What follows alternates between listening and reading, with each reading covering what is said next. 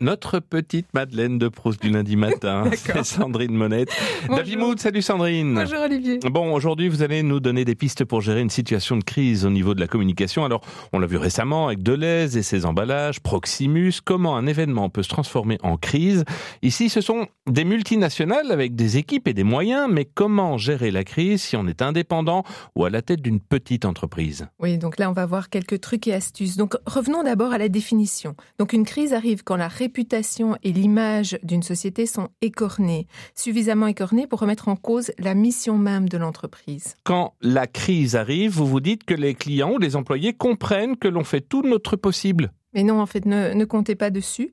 La crise arrive et il vous faut des réponses qui sont rapides, claires et précises parce que vous voulez rassurer, convaincre ou alerter.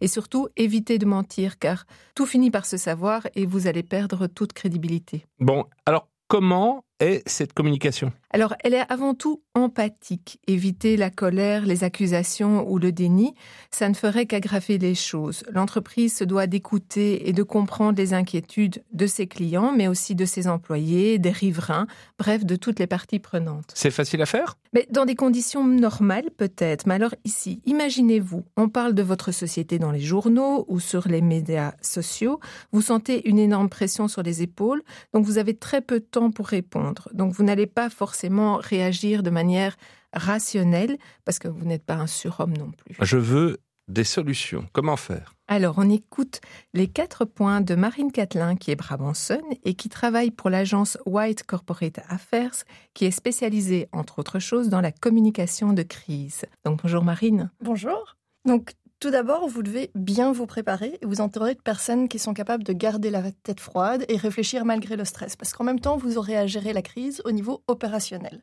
Les premières heures sont cruciales. Vous devez donc être capable de réagir vite et bien. N'hésitez donc pas à dire que vous n'avez pas encore tous les éléments, mais montrer que vous prenez les choses en main, c'est déjà une communication en soi. Troisième point. Troisième point, on a tendance à se focaliser sur la communication externe, mais ceux qu'il faut informer avant tout, ce sont les employés, parce qu'au final, ce sont eux vos meilleurs ambassadeurs. Enfin, pour convaincre, il faut aussi garder un discours cohérent entre les différentes cibles, parce que de nos jours, tout se recoupe. Oui, tout à fait. Et donc, si vous vous posez des questions, vous pouvez télécharger gratuitement l'appli de White qui s'appelle W Crisis, qui donne des conseils pratiques sur la communication de crise et surtout qui vous permet de faire appel à l'agence 24 heures sur 24, 7 jours sur 7, même si vous n'êtes pas client. Ou alors, vous allez voir sur leur site white avec un y.be. Donc maintenant, une crise, l'anticiper, c'est aussi augmenter vos chances de l'éviter. Et le prochain BWBIS parlera de cette anticipation. On va, on va se projeter dans le futur. J'adore ça. Euh, Sandrine, merci beaucoup. On rappelle qu'on trouvera cette euh, séquence sur les réseaux sociaux, sur votre site internet happymood.be. Et on rappelle aussi qu'Happymood, c'est euh, du conseil en management et en communication. Merci Sandrine, à lundi. Merci beaucoup Olivier.